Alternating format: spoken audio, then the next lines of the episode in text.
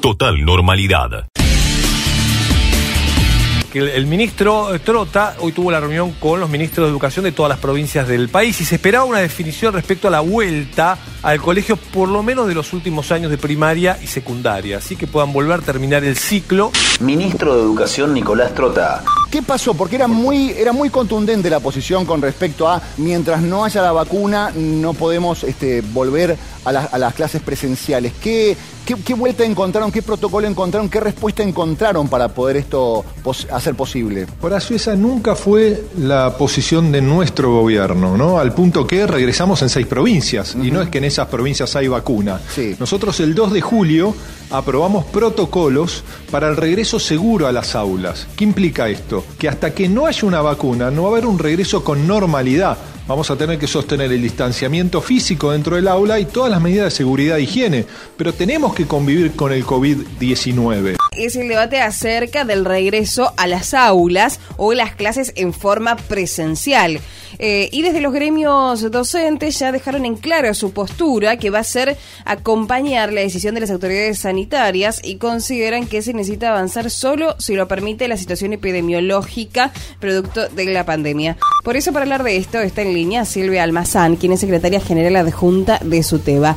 Aquí palabra autorizada es eh, la de el Ministerio de Salud de la Nación y la del Ministerio de Salud de la provincia. Creemos que la, mm. principal consideración o la principal variable o el derecho, digamos, que, que está puesto de manera primordial hoy en nuestro país es el derecho a la salud y a partir de eso tendrá que, reitero, determinarse no solo eh, qué lugares, la provincia de Buenos Aires es muy grande, muy extensa, y entonces también tendrá que verse porque la situación del conurbano es una y la situación en el interior de la provincia de Buenos Aires también eh, es bastante diversa. Tendrán eh, que ser en, distritos que ya no estén... Mm en el marco de las fases del aislamiento social preventivo y obligatorio. ¿no? Lo que hay que correr eh, del imaginario es que vamos a volver a, una escena de regreso a la escuela eh, como el 15 de marzo o 10 de marzo. El, regreso seguramente tendrá una gradualidad, eh, estará en el marco de un protocolo sanitario que garantice, reitero, salud y seguridad para docentes y estudiantes.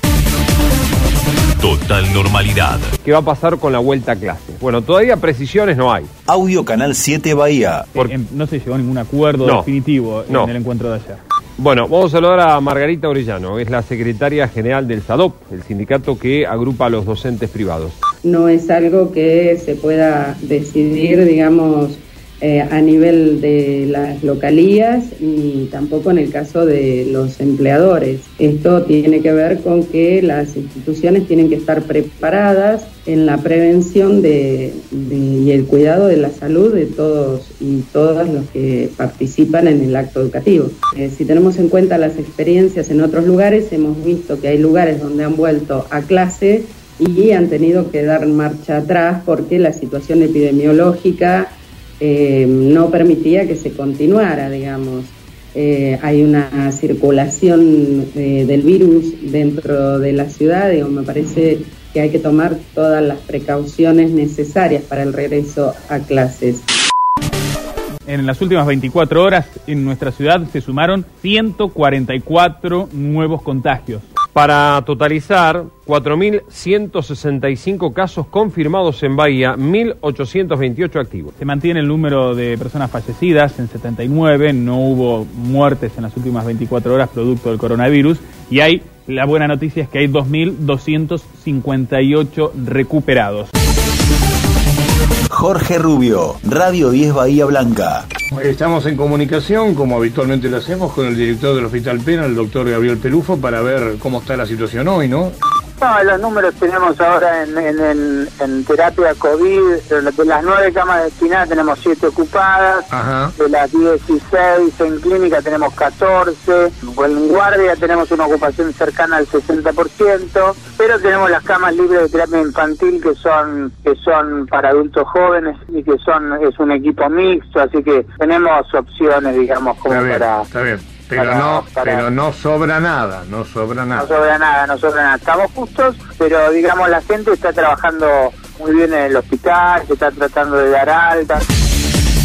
Gretel Walls, ahí vamos. Mencionábamos al inicio del programa que una de las cuestiones que más preocupa es el, no solo el crecimiento exponencial de casos positivos de COVID-19 en la ciudad y en la región, sino también la ocupación de camas eh, disponibles no solo para las unidades de terapia intensiva, sino también en general. Le damos la bienvenida al aire de Urbana a Sergio Lasdica, quien es el jefe del área COVID del Hospital Italiano. La situación en, en, el hospital italiano es compleja como en el resto de los hospitales. Hay una tasa de ocupación que es superior al 80%, pero no solamente por pacientes COVID, sino que también hay pacientes que tienen sus patologías de época, que se ha ido corriendo con el tema de la pandemia y bueno, eso hace que entre urgencias, emergencias y la patología COVID, eh, la tasa de ocupación sea alta. En terapia intensiva no es algo que estamos eh, ajenos a eso permanentemente se están trabajando, como se dice, a, cama caliente, es decir, ingresa un paciente, se lo asiste, ya sea por su patología de base o por el mismo COVID, que son el problema, porque son pacientes que están varios días internados, esa cama se desocupa e inmediatamente vuelve a ser ocupada por otro tipo de paciente. El tema es complejo, pero no porque mm, hay que poner una cama física. Es complejo porque se necesita gente para asistirla. La verdad, no sabemos cómo vamos a terminar con el tema COVID.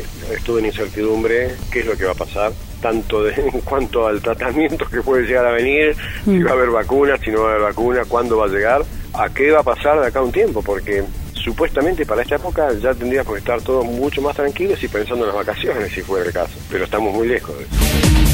En las últimas 24 horas en nuestra ciudad se sumaron 144 nuevos contagios. Para totalizar 4.165 casos confirmados en Bahía, 1.828 activos. Total normalidad.